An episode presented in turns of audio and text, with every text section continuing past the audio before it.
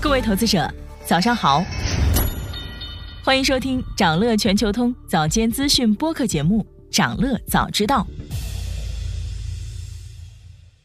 今天我们来关注上海车展和新能源行业。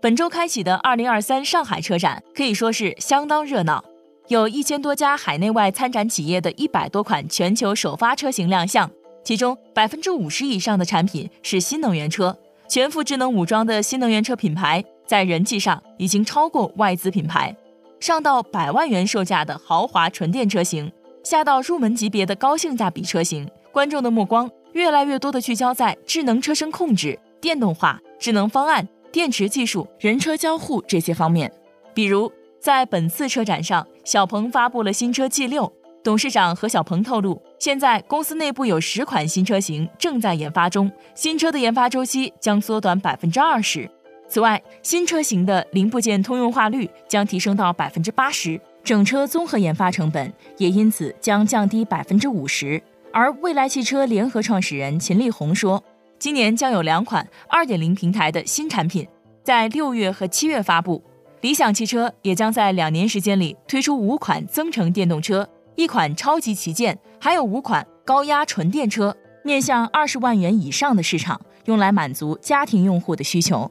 哪吒汽车发布了旗下首款纯电跑车哪吒 GT。哪吒汽车 CEO 张勇表示，这款车的售价是十七点八八万元，充分体现为人民造车的诚意。此外，在豪华品牌里，梅赛德斯奔驰推出二十七款重磅车型，其中迈巴赫 EQS 纯电 SUV 选择在上海车展期间进行全球首秀。而合资品牌中，大众首款纯电 B 级车 ID.7 正式亮相，一汽本田的首款纯电 BZ3 车型首次亮相。在车展现场，理想汽车的一位高管说：“到二零二五年，将是智能电动车的淘汰赛。”是技术、产品和交付能力的综合竞争。新能源汽车行业的淘汰竞争会加速，内卷也会加速。有分析认为，今年上海车展的主题仍然是降价、降本、降配置。短期内，车企将继续通过降价来出清库存。分析说，本次上海车展有望从供给端进一步刺激新能源车的需求，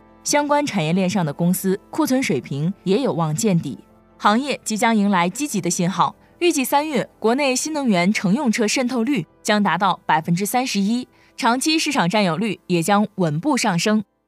就在最近，新能源车头部公司特斯拉也发布了今年的一季报。在经历了全球轮番降价之后，特斯拉的一季报受到了明显的影响，净利润大幅下降超过百分之二十，毛利不及市场预期。财报显示，特斯拉一季度总营收为二百三十三亿美元。虽然同比增长了百分之二十四，但是跟去年四季度相比，下跌了百分之四，并且今年一季度也是特斯拉从二零一九年第三季度以来每股收益第一次出现同比下跌。特斯拉说，他们将维持二零二三年全年车辆产量预期在一百八十万辆不变，也就是说，年均复合增长率为百分之五十。在特斯拉的说法中，运营利润率的下降速度是可控的。并且车辆的成本将持续降低，比如最新的工厂将提高生产效率，降低物流成本。同时，在加州的四十几瓦时超级电池工厂的升级已经完成，还有更多的空间可以达到满负荷运转。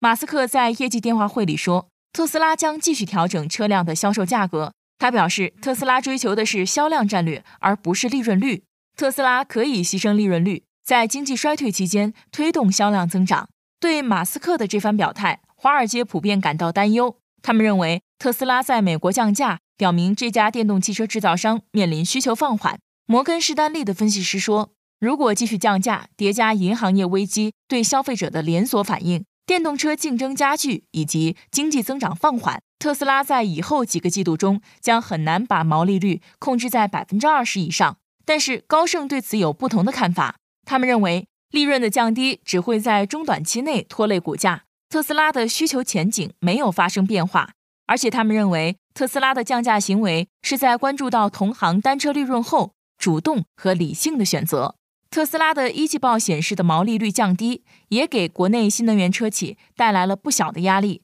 业内人士表示，目前国内的新能源车在盈利方面还需要做更多的努力，并且。目前新能源汽车的市场竞争相对无序，价格战对品牌可能构成伤害，但同时也会加速新能源车渗透率的增长。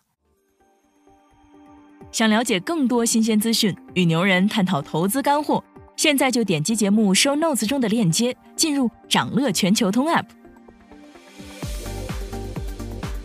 以上就是今天掌乐全球通、掌乐早知道的全部内容，期待为你带来醒目的一天。祝您在投资中有所斩获，我们明早再见。